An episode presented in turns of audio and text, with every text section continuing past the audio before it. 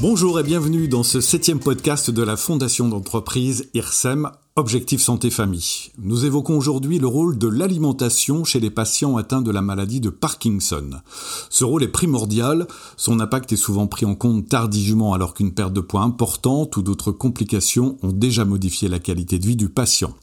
Quels sont les problèmes inhérents à la maladie et à ses traitements? Comment y remédier. Pour aborder le sujet, pour tenter d'identifier des pistes de solutions, nous rencontrons aujourd'hui Madame Cécile Blanc, diététicienne, et Madame Valérie Bujanda, qui est touchée par la maladie de Parkinson depuis 2013 et membre de l'association France Parkinson. Bonjour Madame Blanc, est-ce que tout d'abord vous pouvez vous présenter? Bonjour, je suis diététicienne euh, à Paris.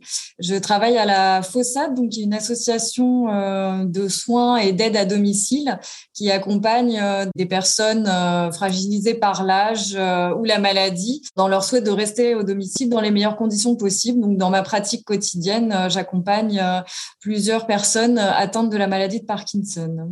Merci. Vous êtes diététicienne. La première question que l'on peut se poser, c'est pourquoi dans le cadre de la maladie de Parkinson, il est important d'adopter une alimentation saine et équilibrée?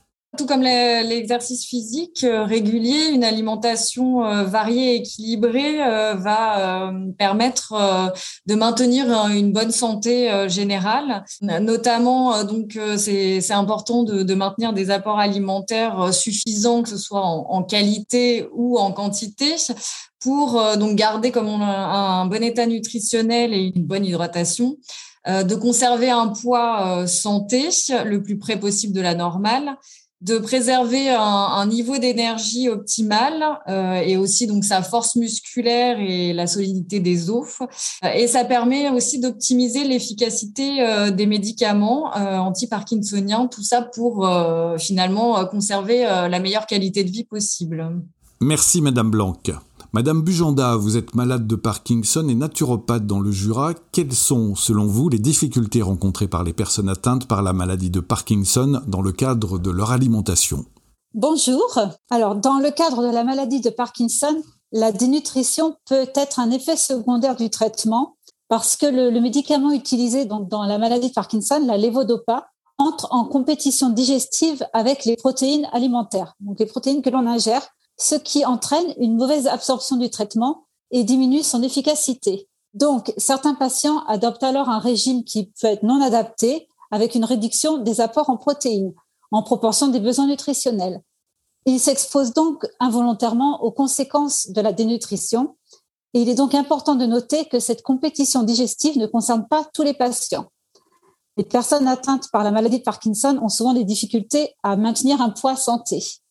On constate donc fréquemment un amaigrissement involontaire qui peut s'accroître avec la progression de la maladie. Cette perte de poids, elle peut être liée à la fois à une alimentation insuffisante et à une augmentation d'environ 20 à 35% de la dépense en énergie.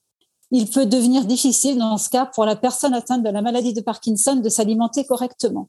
De nombreux symptômes de la maladie de Parkinson, comme les tremblements, la diminution de l'odorat, la dépression, la difficulté à préparer les repas, ou encore à mastiquer et à avaler la nourriture peuvent aussi contribuer à la perte de poids.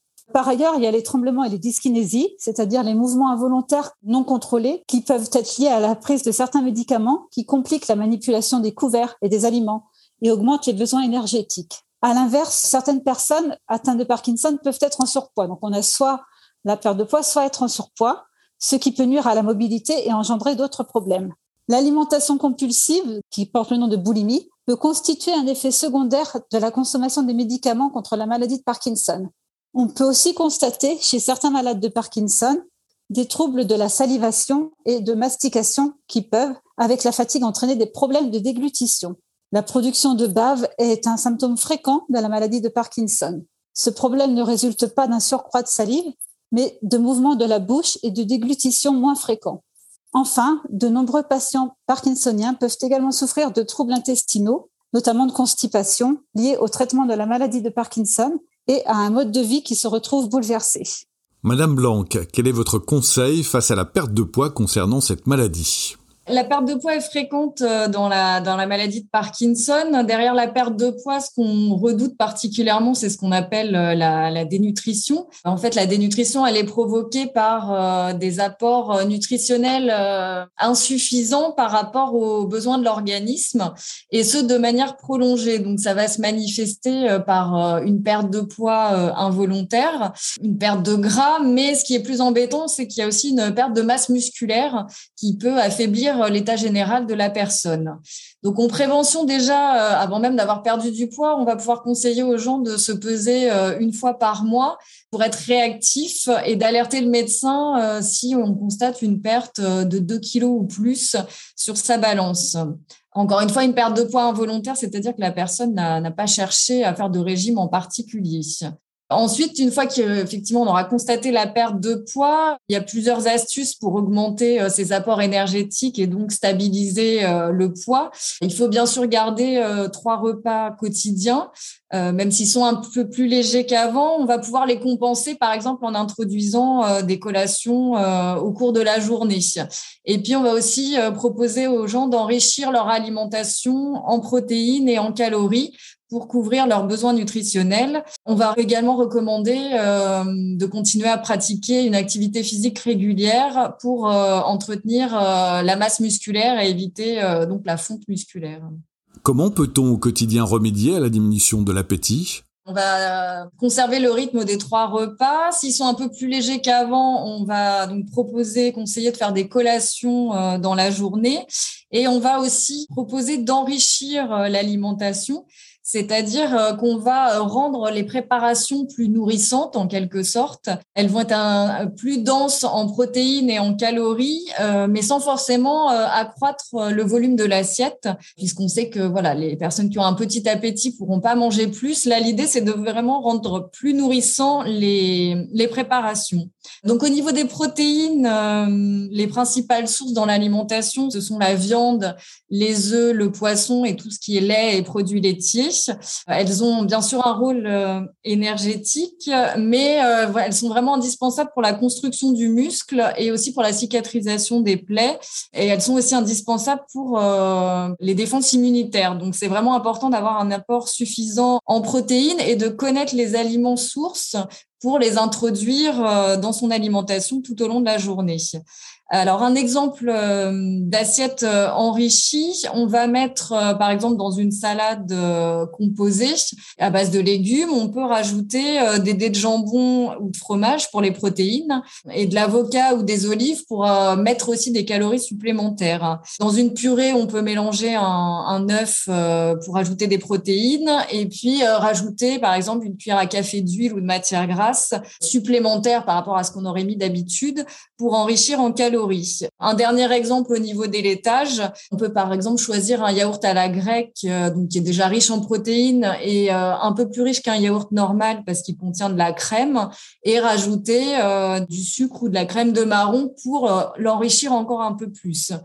Une autre solution qui peut être proposée aux, patients, qui peut être pratique ou en cas de dénutrition très sévère, c'est d'utiliser des compléments nutritionnels pour augmenter les apports en protéines. Donc, ce sont des produits qui sont vendus en, pharmacie et qui sont remboursés sur prescription médicale, qui permettent donc d'enrichir les apports journaliers en protéines et en calories. Donc, on va conseiller de prendre ces, compléments qui sont assez nourrissants plutôt en, collation euh, ou en fin de repas si le repas est très léger. Et pour bien les choisir, euh, donc vous pouvez demander euh, conseil à votre médecin ou au, pharmacien parce qu'il y a vraiment une, multitude de produits maintenant disponibles sur le marché qui peuvent répondre au goût et aux attentes et, aux habitudes de consommation de chacun. Donc vraiment l'objectif principal avec l'enrichissement, que ce soit de l'alimentation ou des compléments, c'est d'apporter suffisamment d'énergie et de protéines pour que l'organisme arrête de puiser dans ses réserves, notamment les muscles, et que la personne euh, conserve un bon état général. Qu'est-ce que vous recommandez pour les nausées? Alors pour les nausées, on va conseiller euh, de manger froid déjà parce que c'est vrai que les, aliments chauds ou qui ont une forte odeur, ça peut un petit peu euh, dégoûter quand on est nauséeux. On peut fractionner ses repas, euh, c'est-à-dire manger un, plat léger le midi et peut-être prendre son dessert deux heures plus tard. Donc ça revient un petit peu à faire des collations tout au long de la journée. Les compléments nutritionnels aussi qui peuvent être pris en plusieurs fois peuvent aussi être une bonne solution pour pour les personnes qui des nausées. Et puis j'insiste, là c'est valable pour euh, tout le monde, euh, mais euh, en particulier quand on n'a pas beaucoup d'appétit, c'est vraiment important de, manger ce qui fait avant tout plaisir, pas de se forcer entre guillemets, mais de manger avant tout ce qui fait plaisir.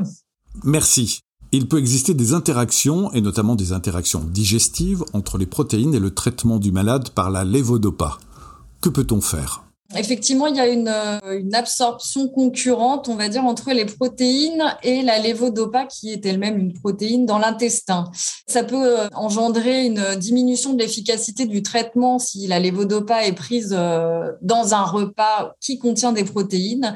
Donc, pour éviter ce phénomène, il est préférable de prendre le, le traitement 30 minutes à une heure avant le repas ou carrément euh, deux heures après pour que le médicament soit mieux absorbé et aussi pour que le médicament puisse agir euh, euh, avant le repas et en diminuant les blocages moteurs pour que la personne soit plus, plus à l'aise, on va dire, pour faciliter la prise alimentaire lors du repas. Par contre, le fait de le prendre un petit peu à jeun comme ça, certaines personnes peuvent ressentir un, un inconfort digestif. Donc, on peut accompagner le médicament avec un encas pauvre en protéines. Donc, par exemple, une compote, euh, une pâte de fruits, euh, une madeleine, de petits beurres euh, pour, pour soulager donc les effets digestifs.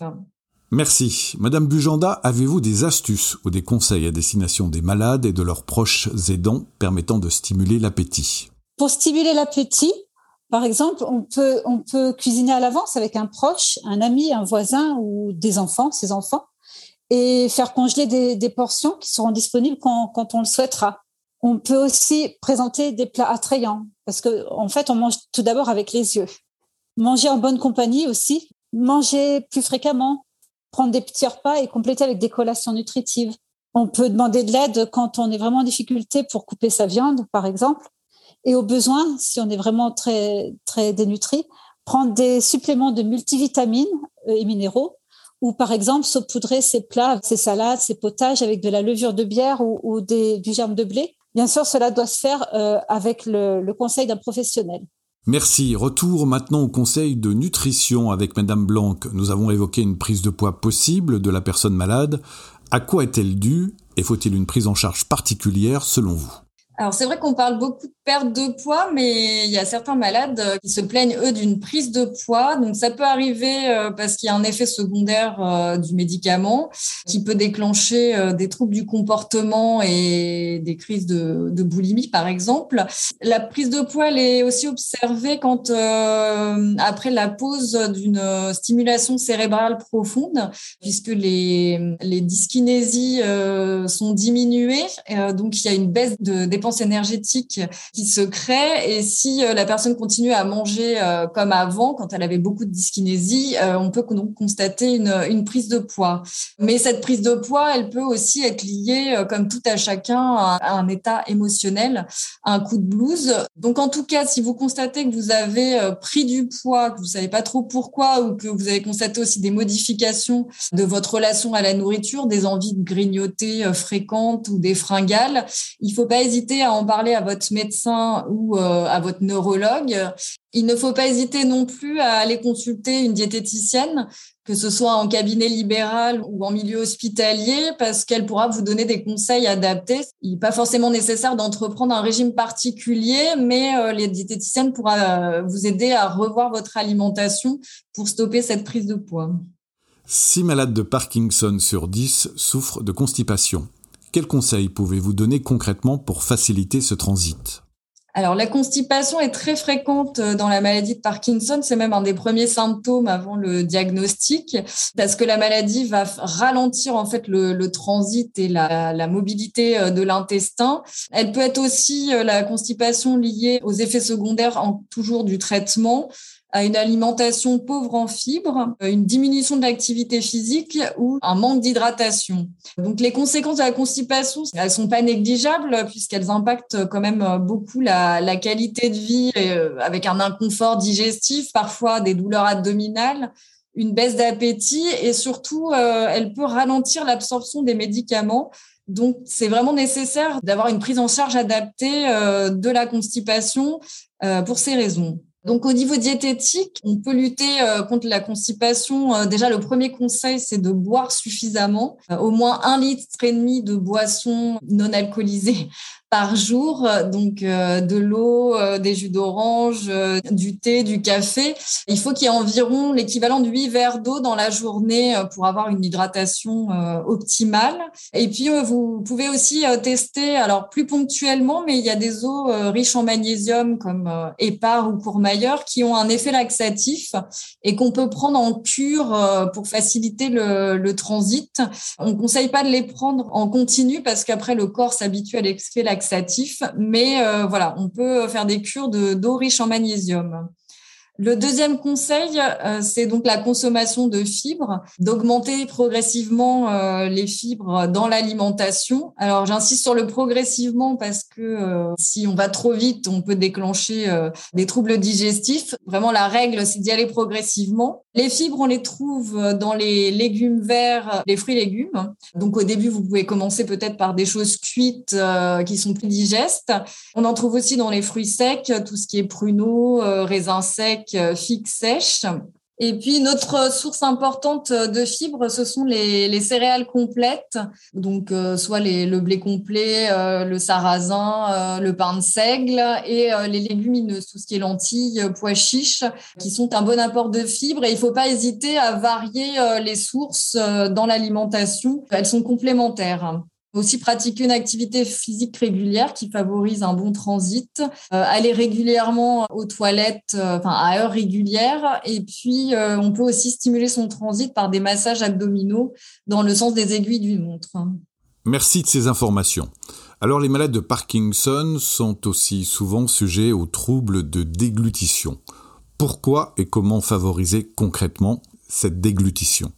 Alors, les troubles de la déglutition, on les voit effectivement euh, avec l'avancée euh, de la maladie. C'est vraiment la difficulté à faire passer les aliments euh, ou les liquides de la bouche vers l'œsophage et ça entraîne un risque qu'on appelle de fausse route ou avaler de travers. Donc, c'est que l'aliment ou le liquide ingéré s'infiltre dans les voies respiratoires. Ces troubles, ils sont provoqués par la maladie qui entraîne certains dysfonctionnements, notamment un manque de salive euh, qui rend difficile la mastication et la déglutition des aliments, une faiblesse des muscles des joues, des mouvements un peu anormaux de la langue, euh, une mauvaise coordination de, tous les groupes musculaires qui, euh, qui permettent la déglutition et également une certaine fatigue aussi. C'est vrai que l'état de vigilance, si la personne est, fatiguée au repas, elle peut être plus à risque de faire des fausses routes. Au niveau diététique, on ne soigne pas les troubles de la déglutition, mais on va pouvoir euh, mettre en place euh, une adaptation des textures des aliments pour euh, minimiser le risque de fausse route. Donc ça, c'est hum, l'orthophoniste, c'est vraiment le, spécialiste de la déglutition qui va pouvoir faire un bilan des capacités de la personne et qui va déterminer la texture la plus juste pour elle entre une texture vraiment trop stricte. L'idée, c'est pas de passer tout le monde en en, plat mixé, mais de trouver un intermédiaire euh, quand c'est possible entre une alimentation euh, à texture modifiée et une alimentation normale.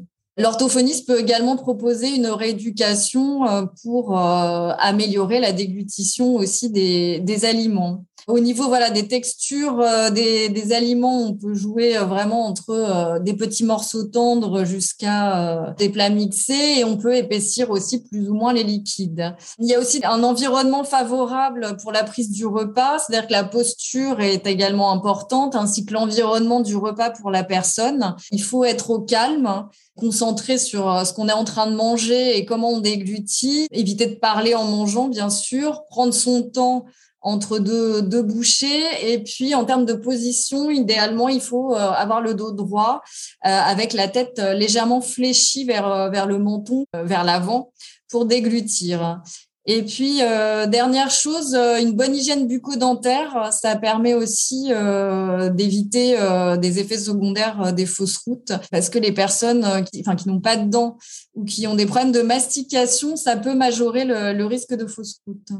Pour conclure, Madame Boujanda, auriez-vous, compte tenu de votre propre expérience, des derniers conseils à donner aux personnes touchées par la maladie de Parkinson qui souhaiteraient manger sainement et atténuer les symptômes de la maladie? Donc l'alimentation participe au, maintien et à l'amélioration des conditions de vie dans la maladie de Parkinson. Il est également essentiel de maintenir le plaisir de manger et de ne pas s'orienter vers un régime trop restrictif sans l'avis d'un professionnel de santé. Donc en fait, mes conseils dans ce cadre, c'est de garder une alimentation variée, équilibrée et de rester bien hydraté. Il faut consommer quotidiennement l'ensemble des aliments de chacun des groupes alimentaires, de nombreux fruits et légumes, des céréales complètes, des oléagineux, des laitages, de la viande, du poisson. Deuxième conseil, ce serait de manger avec plaisir. Manger les aliments que vous aimez avec vos proches en prenant votre temps. Prendre des petites bouchées, vider la bouche complètement avant de prendre la prochaine bouchée. Essayez de planifier vos repas aux périodes où vous avez un peu d'énergie. Et si vous avez perdu un peu l'odorat et le goût, Ajoutez des herbes, des épices, des condiments, des sauces à vos plats. Enfin, ne pas hésiter à demander de l'aide. Envisagez de consulter un diététicien qui vous donnera des conseils adaptés à vos habitudes alimentaires. Demandez l'aide de votre famille, par exemple, pour préparer les repas. Merci, merci à tous de nous avoir suivis. Abonnez-vous à ce podcast et retrouvez-nous chaque mois pour parler de l'amélioration de la qualité de vie au sein de la famille. Et surtout, n'hésitez pas à nous laisser vos questions, vos interrogations sur le site de la Fondation d'entreprise IRSEM.